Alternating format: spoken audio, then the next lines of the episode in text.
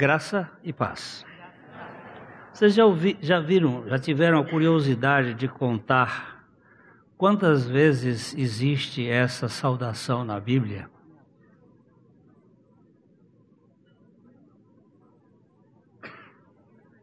Então tem um trabalho para casa.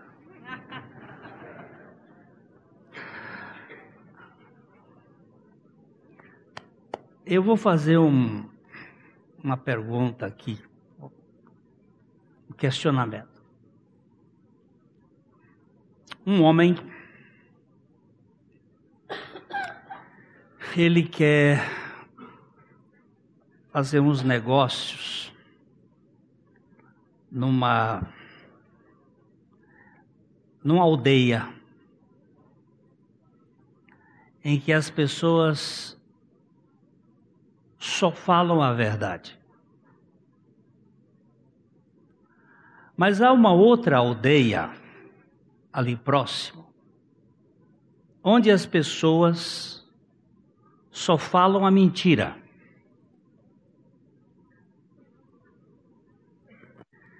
Ele não sabe qual das duas aldeias é.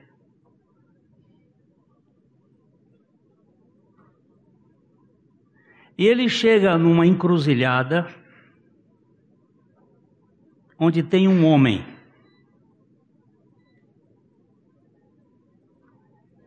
Ele não sabe se este homem é da aldeia dos que só falam a mentira.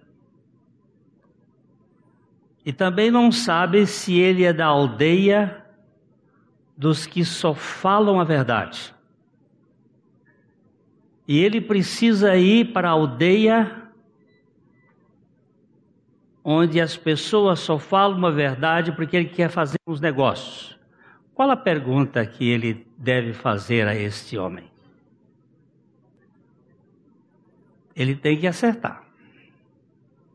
E ele tem que fazer uma pergunta.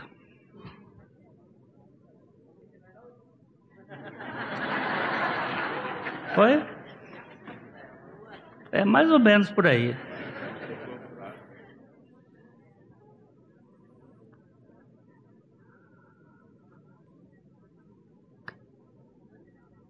Qual o caminho da sua aldeia?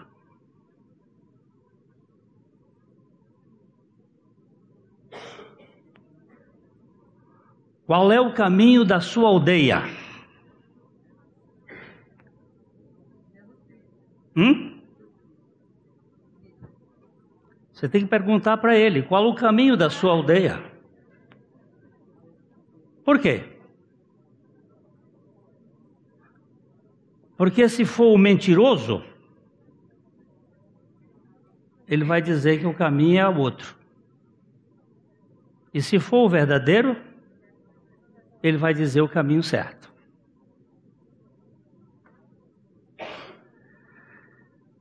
Nós temos que fazer perguntas. E perguntas que tenham respostas verdadeiras. Vamos abrir a Bíblia no capítulo 8 de João.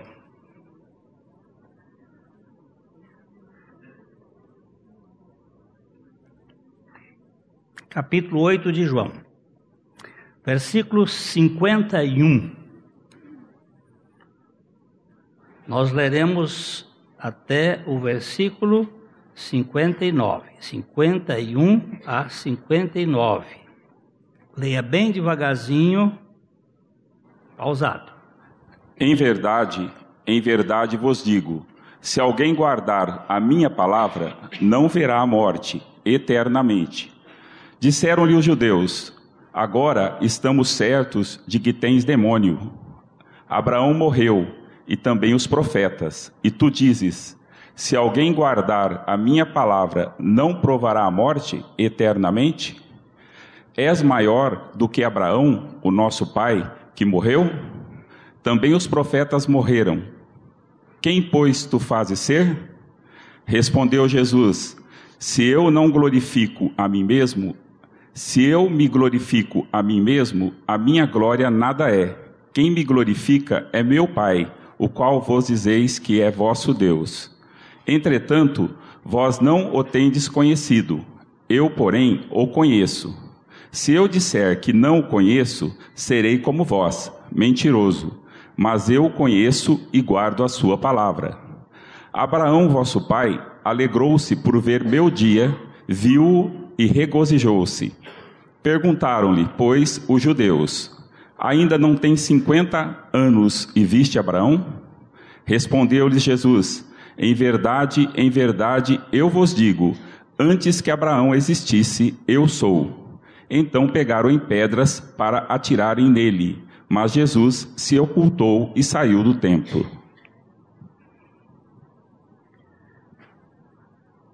Se o Senhor se ocultou naquele tempo, eu peço que o Senhor se revele nesse tempo e que tu venhas falar aos nossos corações. Nós precisamos da firmeza da tua palavra e não dos argumentos da nossa mente. Por isso, dá-nos a graça de pisar em terreno firme no tapete da tua palavra, para que em tudo tu sejas glorificado. Pois é em teu nome que nós oramos. Amém. Essa expressão, na verdade, na verdade, ela aparece 25 vezes no Evangelho de João e só no Evangelho de João.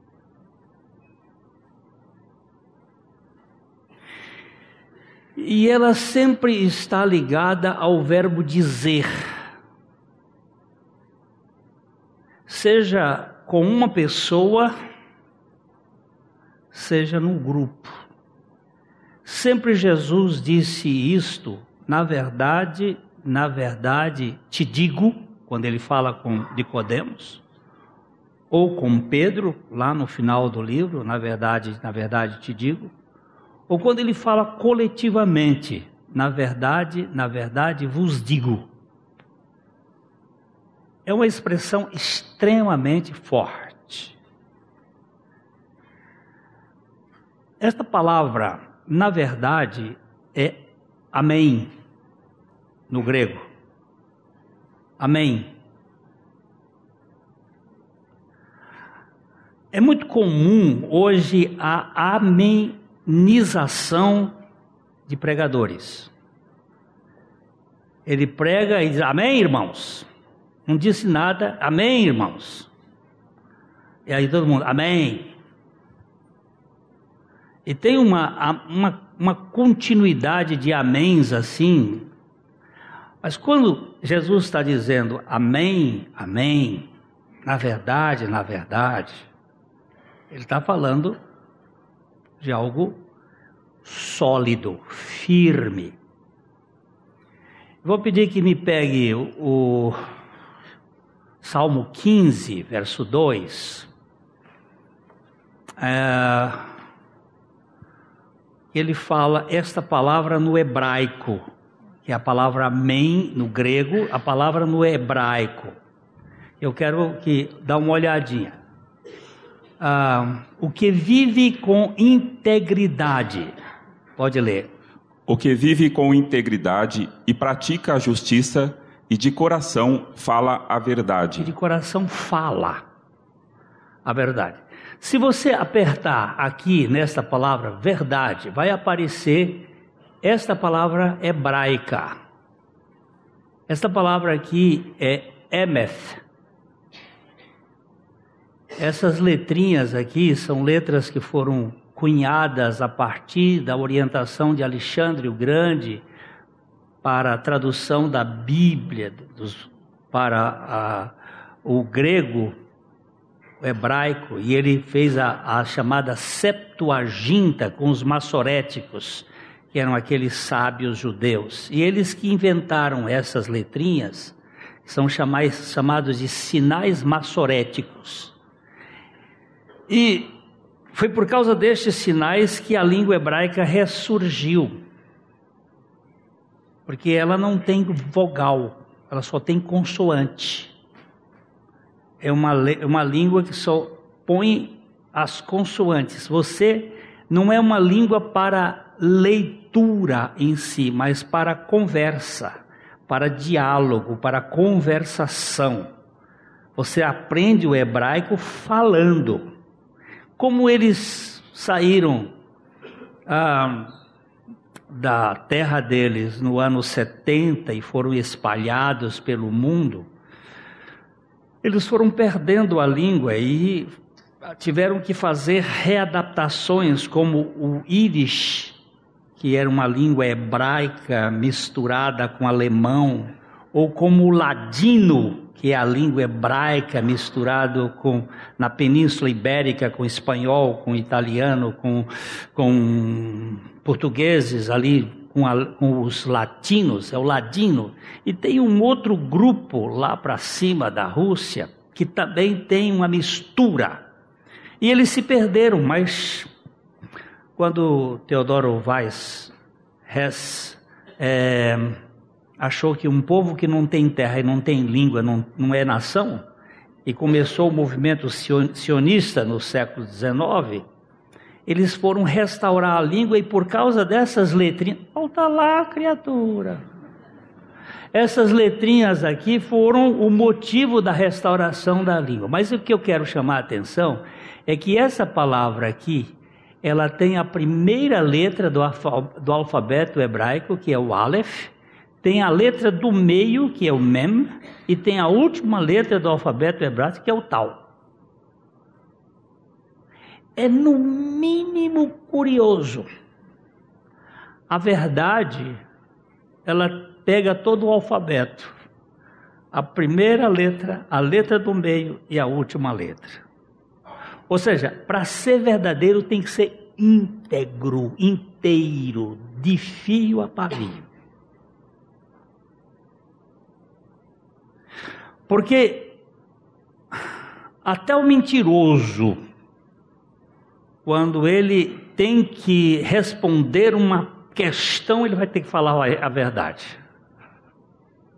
E nós precisamos entender que se não estivermos na verdade, nós estaremos perdidos nos vários conceitos, nas várias hipóteses e Jesus diz aí: na verdade, na verdade, agora pode voltar lá. Na verdade, na verdade vos digo: se alguém guardar a minha palavra, não verá a morte eternamente.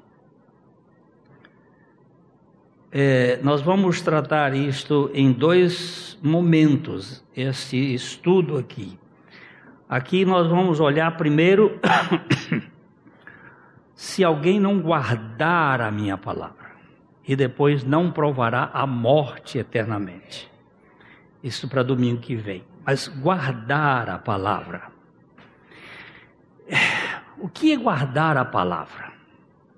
Nós temos em português um conceito de guardar quase assim de esconder, de pôr, eu guardei o objeto que às vezes a gente nem acha. Mas, por exemplo, em francês, guardar é regarder. E esta palavra significa manter diante dos olhos, observar, está olhando. E quando nós vamos aqui para o, o verbo, ele diz assim: se alguém não guardar, agora vamos aqui para essa palavra grega, ferel. Ferel procede de theoreu, que é ver, observar. Vamos olhar aqui, por favor, abre a, coisa toda. Ele mostra aqui, ó, ferel de feros, relógio. Talvez semelhante, aí vamos, coisa, a atender cuidadosamente, tomar conta, guardar, metaforicamente, manter alguém no estado no qual ele está, observar, olhar, observar, assuntar. Não é simplesmente uma coisa passageira. É ficar ali de vigia, olhando, observando a palavra. O Senhor Jesus está dizendo: na verdade, na verdade, vos digo: se alguém guardar a minha palavra, se alguém observar, se alguém estiver olhando, e a questão que eu vou levantar aqui para todos nós: quantos de vocês são alfabetizados? Favor, eu quero saber, porque tem gente que não é alfabetizado.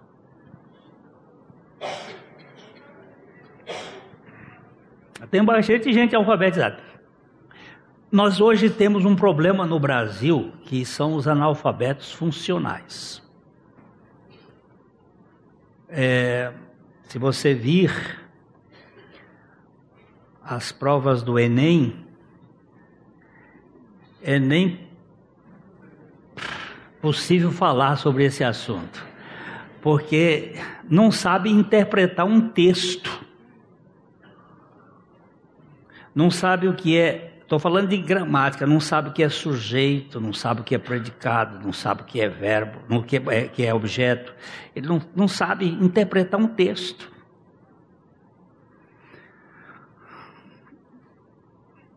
Mas as pessoas mais, mais interessantes que eu conheci na leitura bíblica foram analfabetos. Dona Isabel Pontes.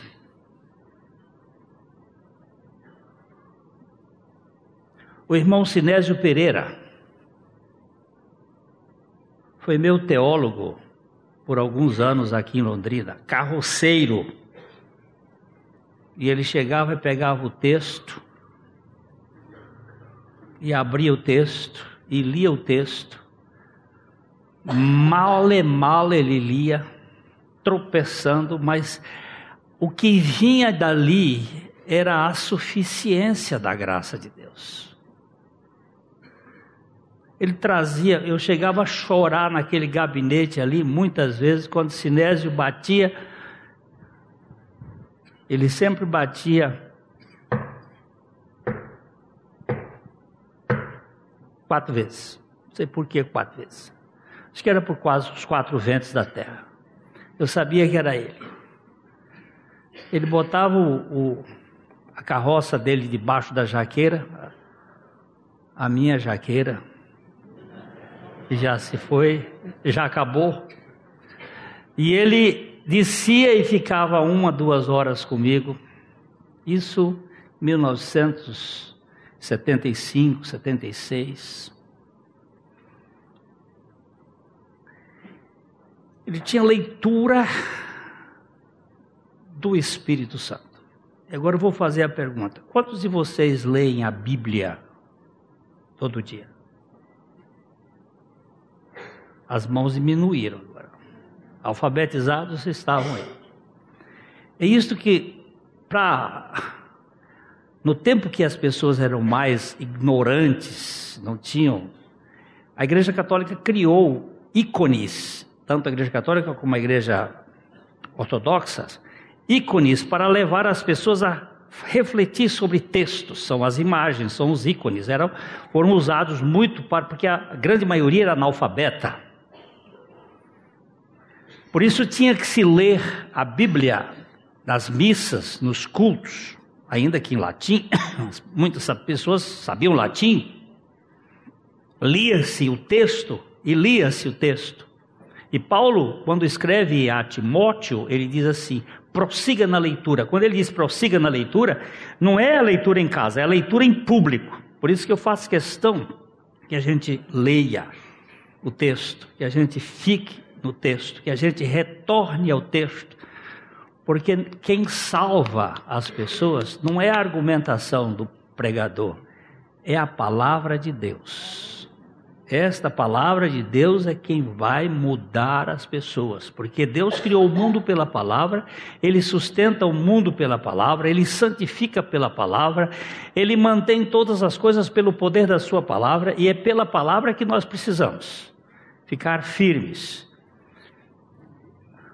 Jesus disse: aquele que guarda. Mas como é que eu vou guardar a palavra de Deus? Primeiro, eu preciso ouvir a palavra de Deus. João capítulo 5, versículo 24.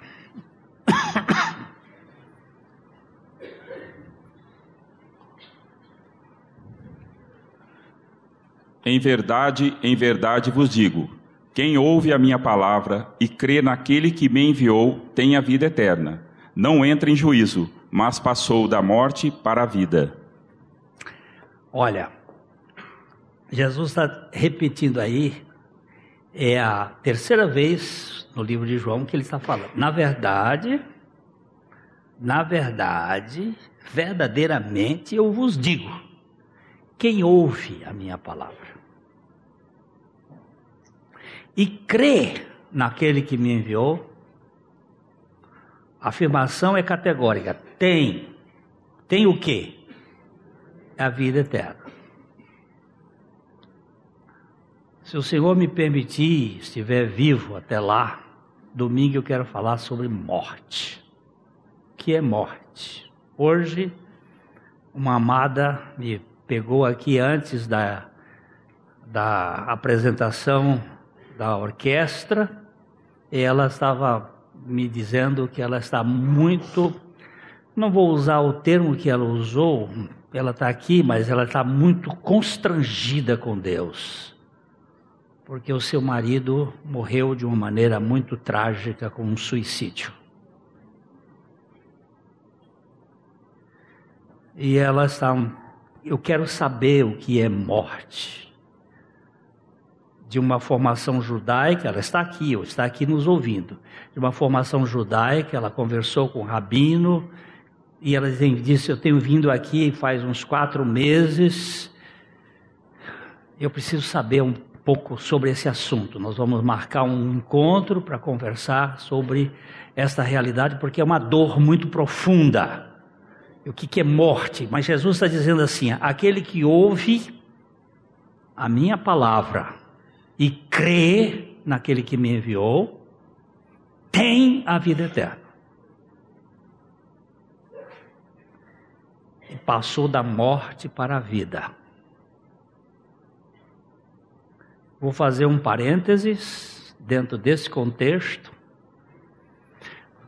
porque quando eu leio Augusto Strongs, um dos grandes teólogos batistas dos Estados Unidos, e sei que ele se suicidou, eu fico perguntando a mim o que, que aconteceu. Eu fui educado na base da teologia sistemática de Augusto Strongs. E eu entendo que os transtornos psíquicos não podem anular a suficiência do Evangelho. Eu entendo que uma depressão que leve o sujeito ao fim de si mesmo não pode anular a obra que Jesus Cristo realizou na cruz em favor dessa pessoa. Não posso, de outra maneira, expressar a minha posição senão assim. Eu creio na salvação eterna dada por Jesus. Passou da morte para a vida.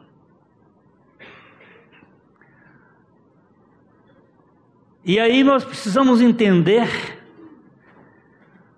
o que Paulo, por exemplo, vai nos dizer em Romanos capítulo 10, Romanos 10, eu, eu vou, vou começar com o 9, porque ali a gente tem uma sequência, né? Capítulo 10 de Romanos.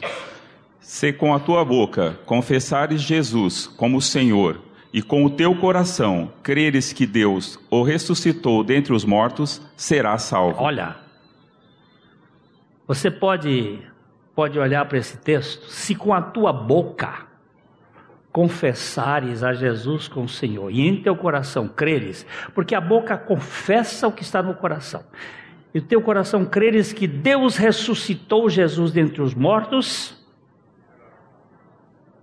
será ou não? Será salvo. Versículo 10.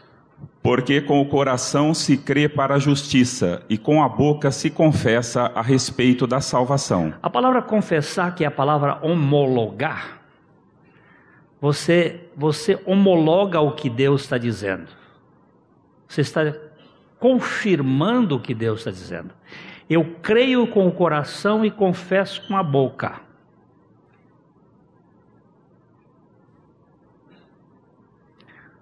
Por isso, eu gosto muito tanto de ler em voz alta. Minha esposa às vezes me diz assim: Bem, você está falando sozinho? Não, eu estou lendo ou estou confessando a palavra de Deus ou confessando uma experiência.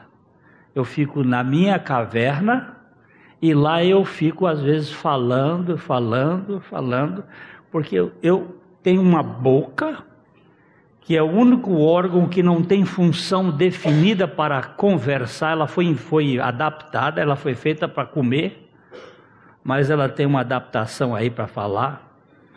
E uma das coisas que eu mais fico é assim, como é que Deus botou um castigo tão terrível no ser humano como as línguas? Porque todo cachorro que eu conheço late do mesmo jeito. Toda vaca berra do mesmo jeito. Por que, que o ser humano. Eu estava em Addis Abeba há uma semana atrás, num aeroporto, e eu comecei a contar os sons linguísticos que estavam falando ali. Chineses, japoneses, etíopes, italiano, portugueses. E eu ficava olhando assim, ouvindo, e disse: Mas o castigo desgraçado. A gente olha um para o outro, ri, mas eu não posso conversar com aquele árabe que. Eu só posso rir para ele, ele ri para mim. Speak in English? No. Então não dá para a gente falar nem inglês, nem nada, não tem. Como é que faz? Mas confesse a palavra de Deus na sua língua, criatura confesse a sua experiência, porque hoje eu tenho um sumo sacerdote da minha confissão. No Velho Testamento eu tinha que trazer um cordeiro e apresentar o cordeiro ao sumo sacerdote, ele me entregava a adaga e eu sacrificava o cordeiro e o sangue daquele cordeiro ia purificar-me do meu pecado. Mas hoje eu não tenho mais um cordeiro para oferecer, porque o meu cordeiro foi oferecido de uma vez para sempre. Mas eu tenho uma confissão. Eu tenho a confissão dos meus lábios. É por isso que eu continuamente estou dizendo: eu estou crucificado com Cristo, eu não vivo mais, Cristo vive em mim. Esta é uma confissão da palavra de Deus. Se com os teus lábios confessares a Jesus como Senhor, e em teu coração creres que Deus o ressuscitou dos mortos, serás salvo. Porque com o coração se crê para a justiça e com a boca se confessa a respeito da salvação. Aí ele vai dizer: Porquanto a Escritura diz: todo aquele que nele crê não será confundido. Todo aquele que nele crê não será confundido. Certo? Eu não estou falando acreditar, é crer.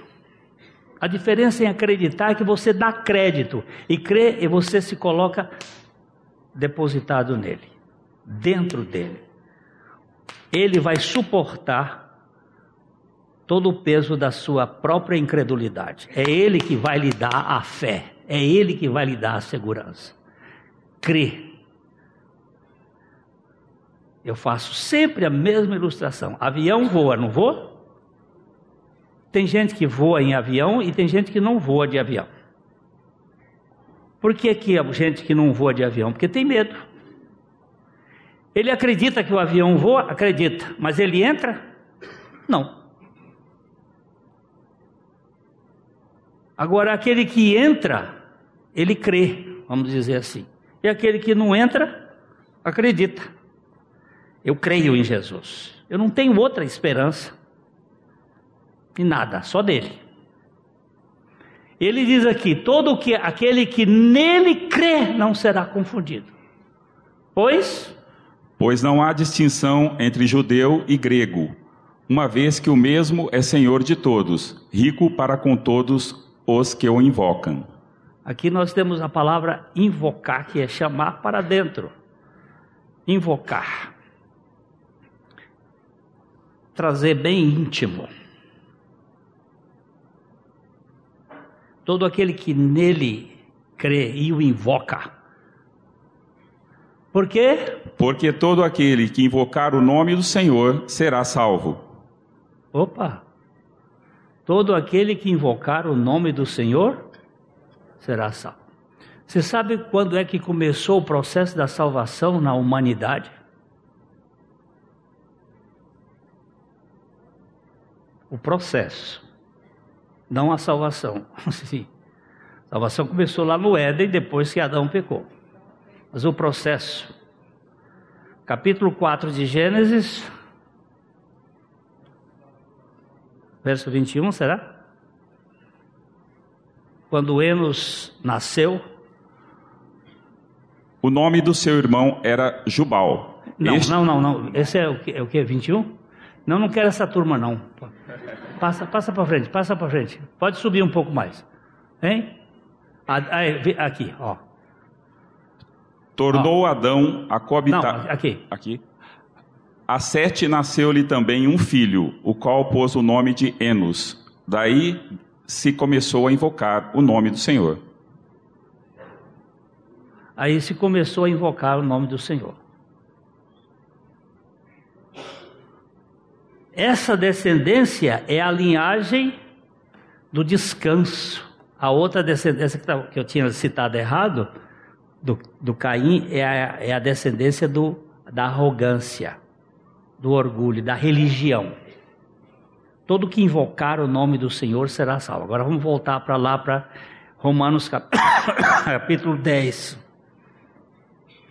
Vamos ver o versículo 13. Porque todo aquele que invocar o nome do Senhor será salvo. Todo? É todo? Todo que invocar o nome do Senhor será salvo. Agora ele vai botar um argumento. Olha aqui. Como, como porém, invocarão aquele a quem não creram? E como crerão naquele de quem nada ouviram? E como ouvirão se não há quem pregue? Olha, começa aqui. Como, porém, invocarão aquele? Invocarão aquele. Não invocarão sobre, invocarão aquele. Invocarão aquele em quem não creram. Como é que você pode invocar para dentro de si alguém que você não crê? E como crerão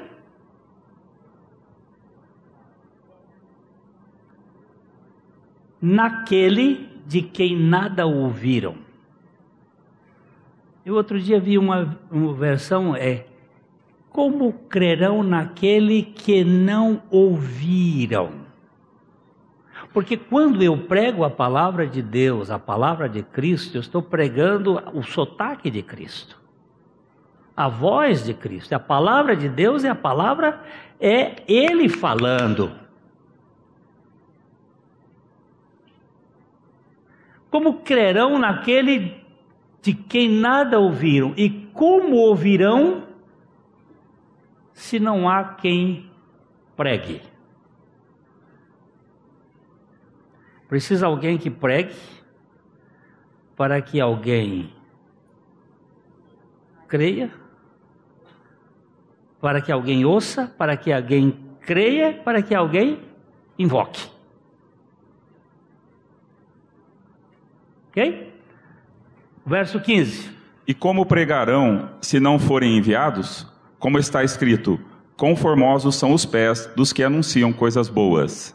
Aí tem que ter alguém enviado, enviado por Deus para pregar a palavra de Deus, para que a pessoa ouça e aquele que ouve creia e aquele que creia invoque e seja salvo.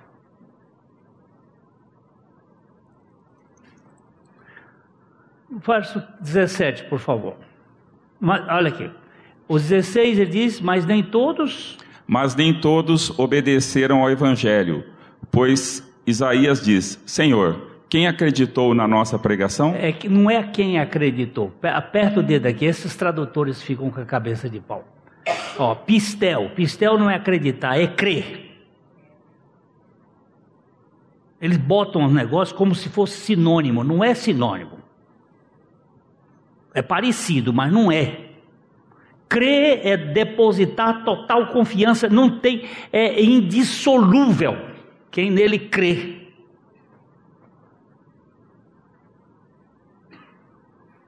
Olha só. Persua, está persuadido de acreditar. Ele acreditar, eu não sei porque que ele bota essa porcaria aí. Depositar confiança em. Não tenho dúvida. Não estou dando crédito a ele, não. Eu estou colocando toda a minha incapacidade diante dele.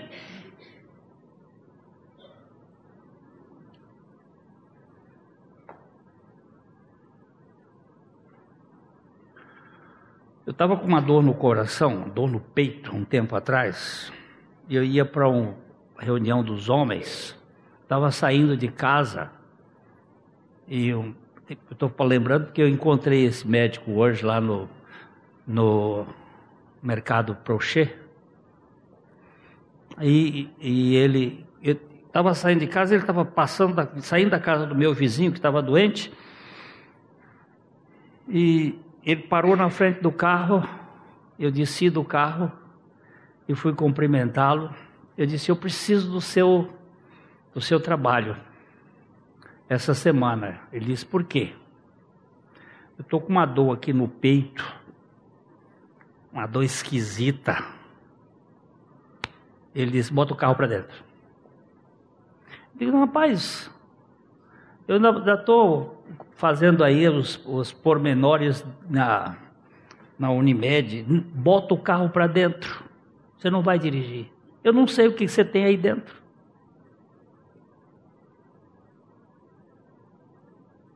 O que é melhor? É você obedecer ou ser estúpido? o cara deve entender alguma coisa. Podia ser nada. Ele diz assim: se tiver que levar, ir lá no lugar, eu te levo. Mas se você passa mal e bate esse carro, Vamos ser, vamos ser prudentes. Eu tenho que crer em quem tem autoridade. Eu tenho que crer na palavra de Deus. Porque tudo nesse mundo muda, mas a palavra de Deus não muda. Não vai haver sombra de mudança. Assim a fé. E assim a fé vem pela pregação, e a pregação pela palavra de Cristo. É a palavra de Cristo que vai gerar fé. A fé vem pela pregação.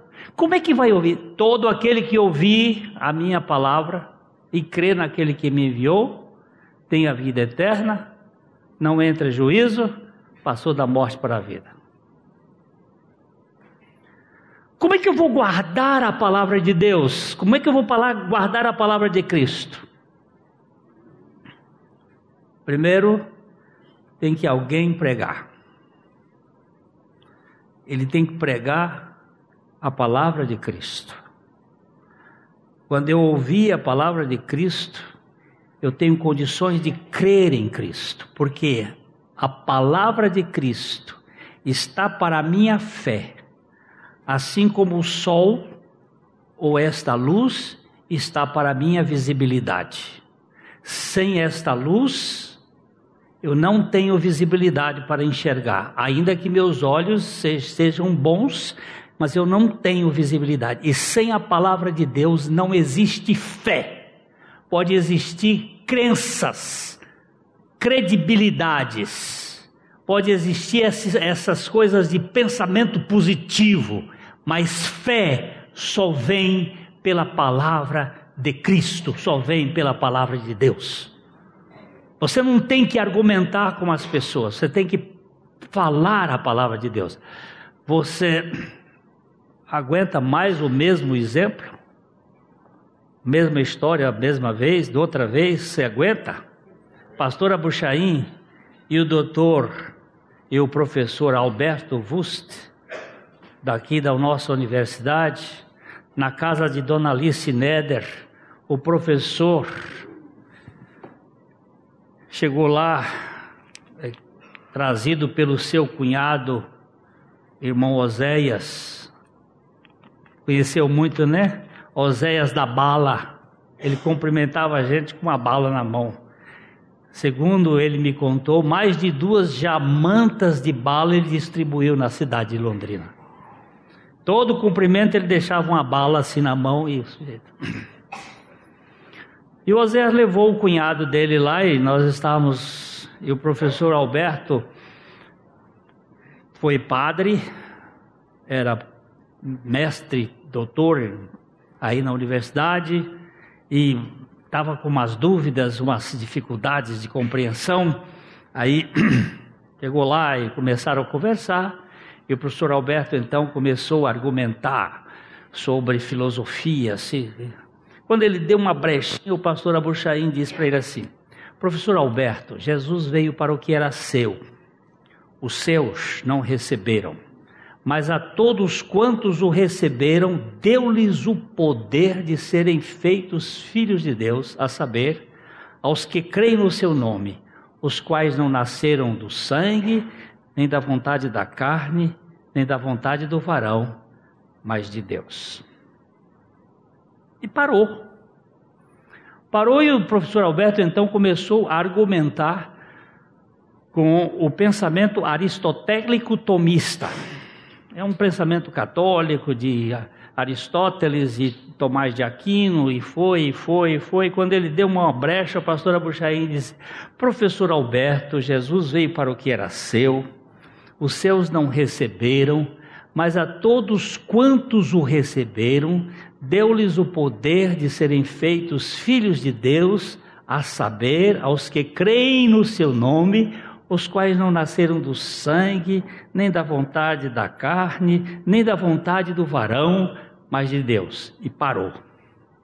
Aí ele foi falar sobre a cor salvação por meio de Maria, e foi, e entrou, e entrou, e argumentou, e fez aqui. Quando ele parou, o pastor Abuchaim disse: Professor Alberto, Jesus veio para o que era seu, os seus não receberam, mas a todos quantos o receberam, deu-lhes o poder. E assim ele foi até o fim. Parou, o professor Alberto entrou num quarto argumento, mesma coisa, na quinta vez ele ficou vermelho, que ele era um alemão, ficou vermelho, disse: O que, que eu faço? E o pastor Abuchaim, muito calmamente, agora bem devagar, professor Alberto, Jesus veio para o que era seu. Os seus não receberam. E quando ele chegou no final, o professor Alberto caiu no chão, prostrado, chorando, Disse, eu não me entendo, mas eu te recebo. E ali ele orou. Aí nós nos prostramos junto com ele e oramos. Eu acompanhei a vida dele até ele partir deste mundo. Um homem piedoso, um homem cristão. Aí na hora da saída, eu disse, pastor Abochanho, eu estou tão admirado com o senhor, como é que o senhor fez? Ele disse, meu filho, você peça um prego a Deus. Você não é pregador? Peça um prego a Deus. Deus te dá um prego, você bota o prego na. A madeira pode ser de aroeira, pode ser de embuia, tem umas que são mais duras do que a outra, pode ser pinho. Você pega o prego e mete o martelo em cima daquele prego. Não solta o cabo do martelo e enfia o martelo em cima até ele entrar. Porque é a palavra de Deus que vai tocar no coração das pessoas. Tem alguns que um versículo só, uma vez só ele crê, outros são. Gente, o que, que você está pregando para as pessoas? Peça a Deus um prego. Dá-me uma palavra para eu pregar. Porque se não ouvir, como é que vai ser salvo? Se alguém ouve a palavra de Jesus, será salvo. Porque qual é a razão porque muitas pessoas não compreendem a mensagem de Jesus? Por que muitas pessoas não compreendem? Jesus explica, João 8:43. Ele explica por que, que muitas pessoas não creem. Qual a razão por que não compreendeis a minha linguagem? E por que sois incapazes de ouvir a minha palavra? É porque sois incapazes de ouvir a minha palavra. Por que, que vocês não, não compreendem? Porque vocês são incapazes de ouvir. Estão tão preocupados, correndo por tanta coisa. Eu sempre penso na Marta e na Maria, né? A Marta era uma pessoa muito prática, muito ativista, atividade, e correndo de um lado para o outro. A Maria estava ali aos pés do Senhor, ouvindo, ouvindo, ouvindo. Aí a Marta já de dedo, porque dona de casa quer resultados, quer comida, tá? Senhor, não se te dá que essa minha irmã fique aí sentada aos teus pés enquanto eu estou aqui preparando o almoço e fazendo as coisas, e o Senhor. Jesus olhou para ela e disse: Marta, Marta, tu te inquietas com muitas coisas, e uma só é necessária. E Maria escolheu a boa parte, e essa não lhe será tirada. Não vem querer tirar, não, porque ela escolheu e ela vai ser aqui. Tem muita gente que não ouve porque sabe por quê? Fica feito lançadeira de máquina. Você sabe o que é lançadeira de máquina? Máquina de costurar antigamente. Alguém conhece máquina antiga? Deixa eu ver se alguém conhece aqui. Ó, tem um aqui. Tem uma lançadeira que ficava embaixo. A pessoa pedalando aqui. Tem uns agitados que não param, não param nunca, estão correndo. A mente está. Sossega, criatura. Abaixa o facho. Senta esse rabo aí em algum lugar e quieta. Essa agonia de espírito. Você não vai levar nada do que está aqui. Mas você tem uma eternidade pela frente. Não, eu prefiro, eu prefiro ficar no WhatsApp. Deve ter WhatsApp no inferno com ele. Aí eu, eu, eu, eu vou ver novela. Tudo bem, o seu gosto. Eu quero até aproveitar para ver uns filmes. Agora, que eu, eu não, não vejo filme faz pff, N anos. Me mostraram umas, umas coisas que estão nessas da Netflix, umas séries interessante. Eu quero até ver uma coisinha, porque eu estou meio desatualizado. Mas, gente, nós precisamos da palavra de Deus, que vai me alimentar, o que vai nutrir a igreja, o que vai fazer a igreja ser igreja. Vocês não, não compreendem porque vocês não ouvem a palavra. Agora, se alguém ouve e permanece, Aí, meu caro, tem substância. Olhei para aqueles dois ali me lembrei do pai deles, irmão José. Hum?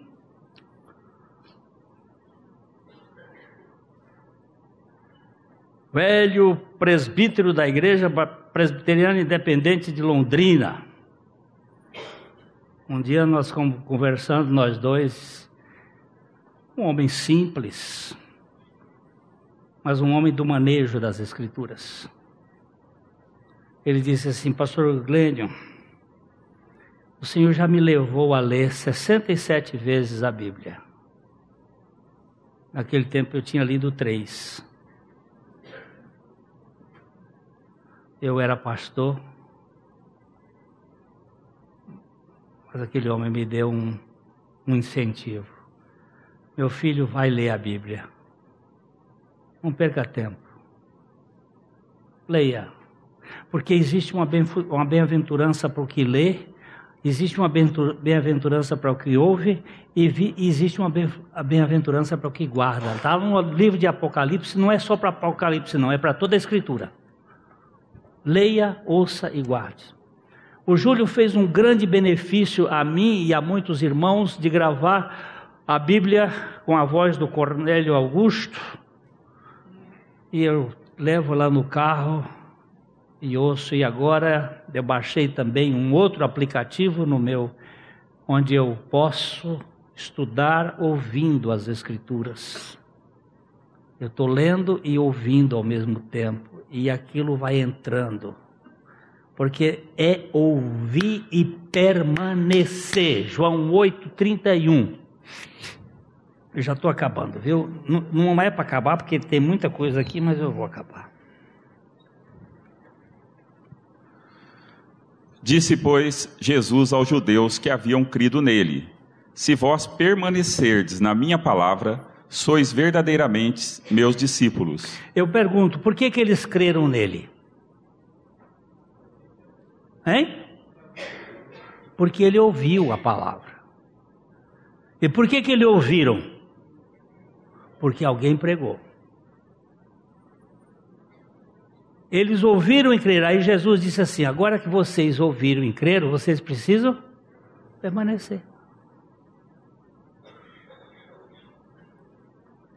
Vocês precisam permanecer.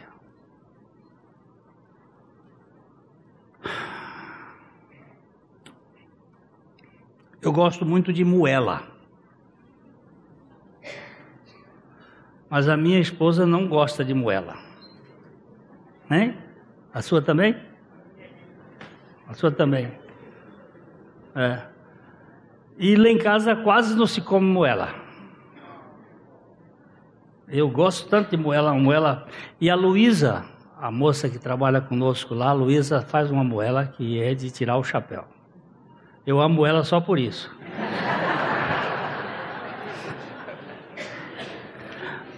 E, e ontem eu cheguei de São Paulo. E Luísa disse assim: Ah, pastor, estou eu lá em casa agora. Ah, pastor, eu fiz uma moela aqui. Eu digo: Eita, menina. Eu como moela todo dia se me der. É moela e bacalhau, vocês podem fazer.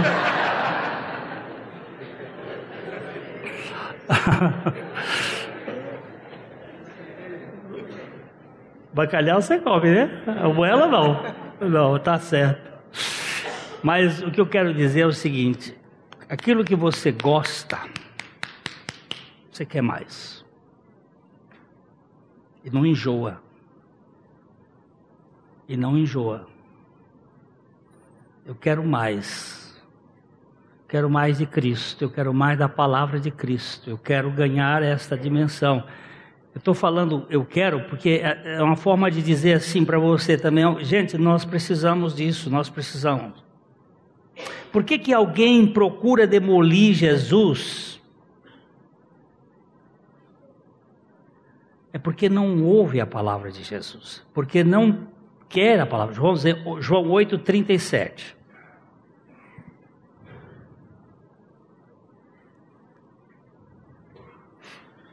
Bem sei que sois descendência de Abraão, contudo, procurais matar-me, porque a minha palavra não está em vós. Por que, que vocês procuram me demolir? Por que, que vocês procuram me dizer? Porque a minha palavra não está em vocês. Se a minha palavra estiver em você, se você ouvir a minha palavra, se você permanecer na minha palavra, se você guardar a minha palavra, se a minha palavra estiver em você, você vai ter muito prazer.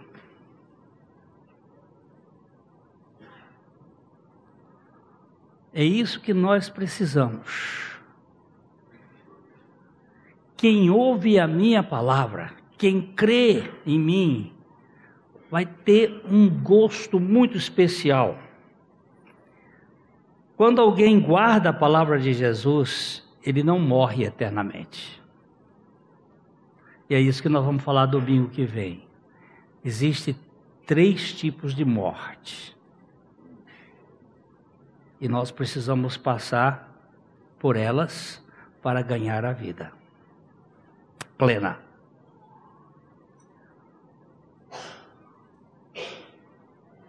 Quem ama Jesus, guarda a sua palavra. João capítulo 14, verso 23. João 14, 23.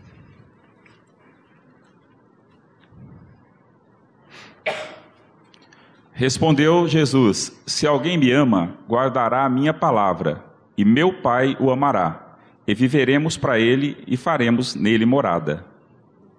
Se alguém me ama, guardará a minha palavra. E vai ter uma, agora uma junção aqui muito grande. Uma pena que minha esposa não está aqui. Ela ficou em São Paulo, ela vem amanhã. Mas eu fui estudar no Rio de Janeiro. Peguei lá do Piauí e fui frequentar uma igreja lá na Tijuca, Igreja Batista Itacuruçá. Lá eu fiquei um tempo e fui estudar no colégio do meu sogro. Depois meu sogro. E quando eu cheguei lá, eu vi aquela moça. Eu tinha 19 anos e ela tinha 14. É, hoje seria um caso de pedofilia.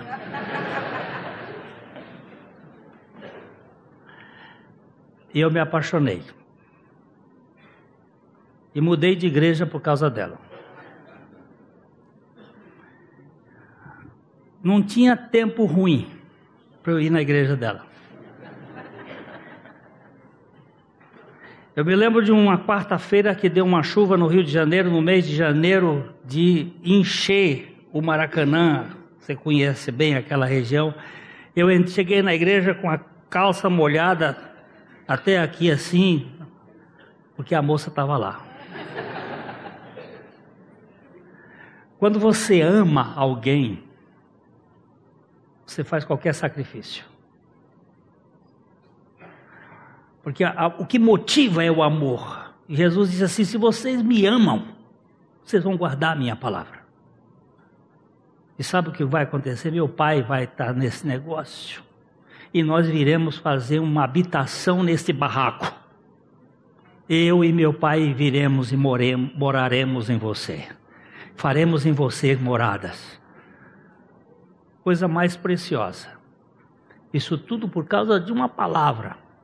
Mas não é só por causa dessa palavra, é porque nós amamos este que é aquele que é verdadeiro, que fala sempre a verdade, que nunca vai nos enganar. Meus queridos, você não tem opção, religião nenhuma salva.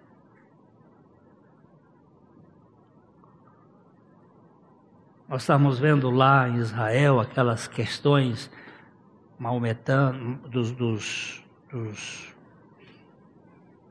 maometanos, dos judeus, dos coptas, dos da igreja oriental, da igreja ortodoxa, católicos, protestantes, evangélicos, e nós paramos na frente do Santo Sepulcro. Igreja do Santo Sepulcro. Existem dois lugares reconhecidos pela, pela tradição e pelas pesquisas. Um é o lugar do Santo Sepulcro, que quando Helena, a mãe de Constantino, foi lá visitar Jerusalém, ela e o Macários, o bispo que esteve com ela, acharam que aquele era o lugar e lá construíram uma, uma igreja. E na frente da igreja do Santo Sepulcro tem uma cruz. que está, perdão, tem uma, uma escada de madeira que está colocada ali desde 1860. A escada está lá em cima assim, ó, do, do frontispício do, da igreja ali.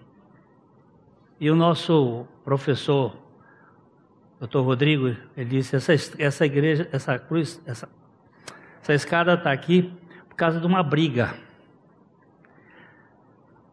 Ela é governada por um grupo católico de franciscanos, por um grupo de, de coptas, que é um, um cristianismo da, da, do Egito, por um grupo de, de orientais, da igreja oriental, ortodoxa, e tem uma turma dos armênios, e eles brigam entre si e aquela cruz não pode nem se mexer nela. Aquela escada. Aquela escada. É porque a, a cruz é a nossa escada, né? Nossa. E ele, ele, eles mexem de tal modo que quem abre a igreja do Santo Sepulcro é uma família de muçulmanos. Porque eles não se entendem. Porque religião nenhuma presta. só vai gerar fanáticos. Mas Jesus Cristo liberta o homem e faz deles filhos de Deus, para a glória de Deus. Tome isso a sério. Ouça a palavra do Senhor. Creia no Senhor. Invoque o Senhor.